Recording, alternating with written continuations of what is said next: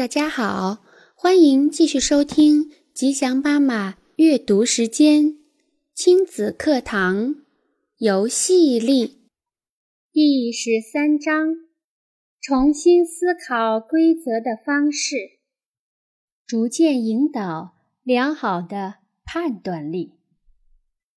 与其让孩子服从。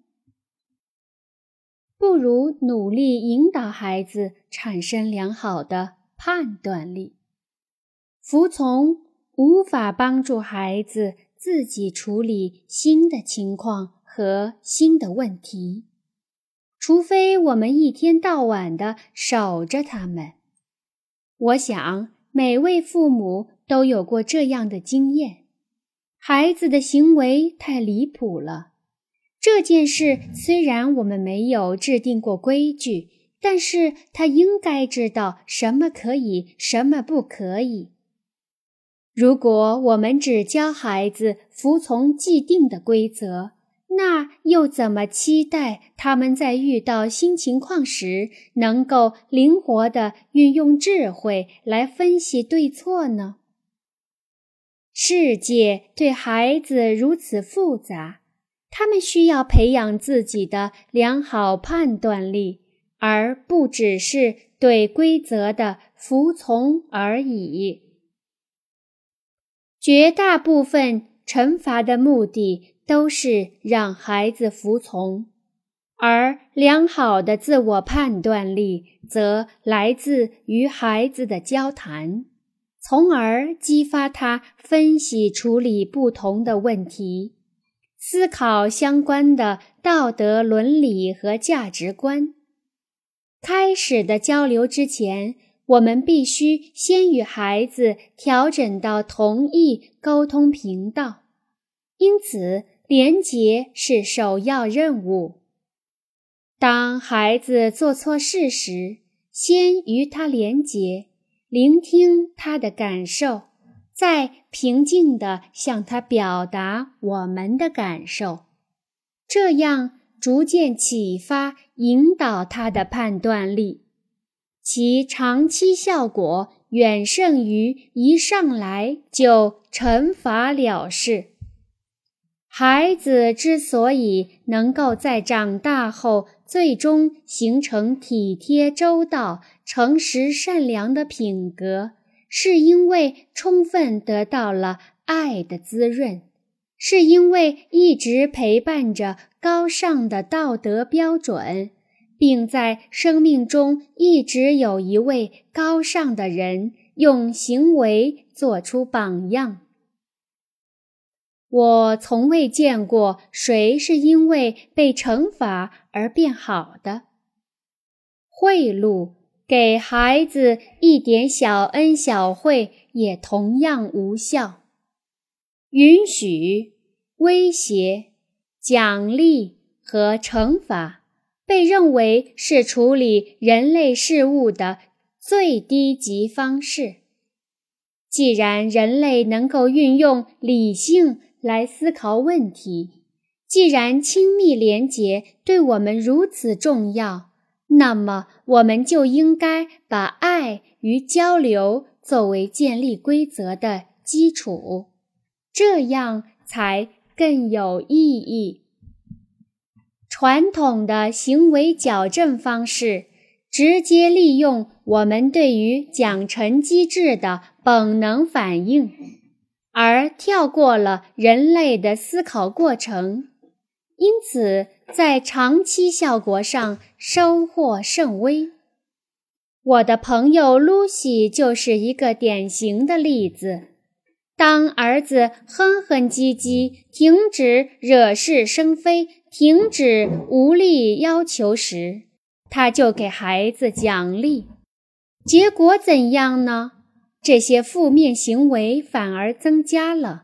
因为孩子可以通过更多的停止来得到更多的奖励。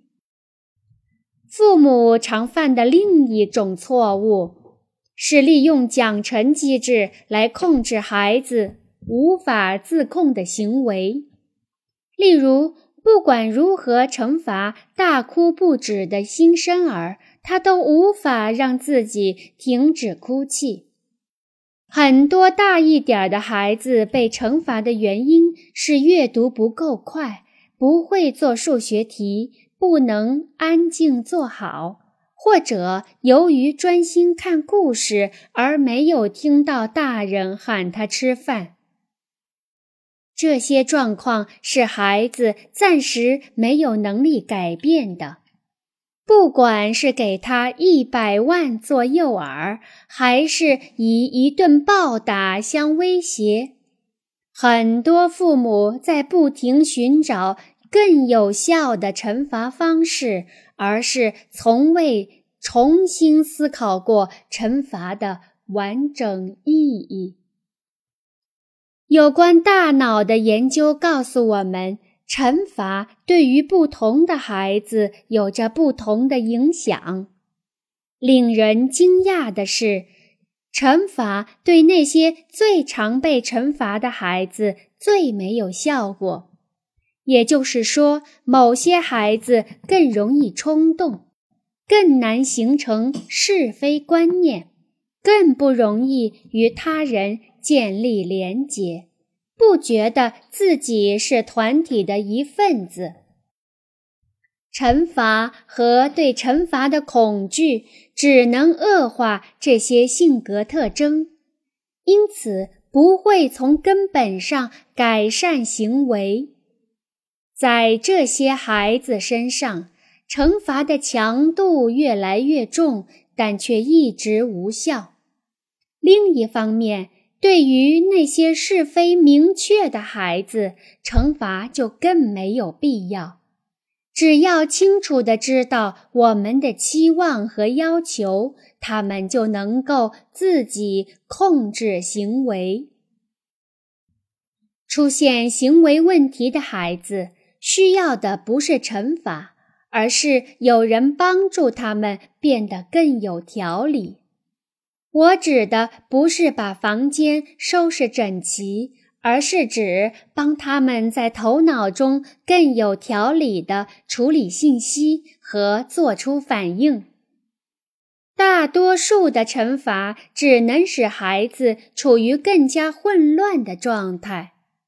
为了帮助孩子更有条理，给他们提供一个安静的空间。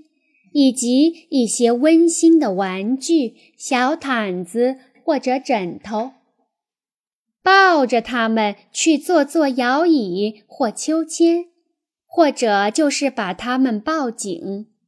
这些方法对于年龄稍大的孩子也同样有效。他们行为问题的部分原因。就是在婴儿及幼儿时期缺失了类似的安抚和节奏。对于稍大的孩子，规律的作息、手工和艺术创作，以及安全的打闹游戏，都可以作为有效的补充手段。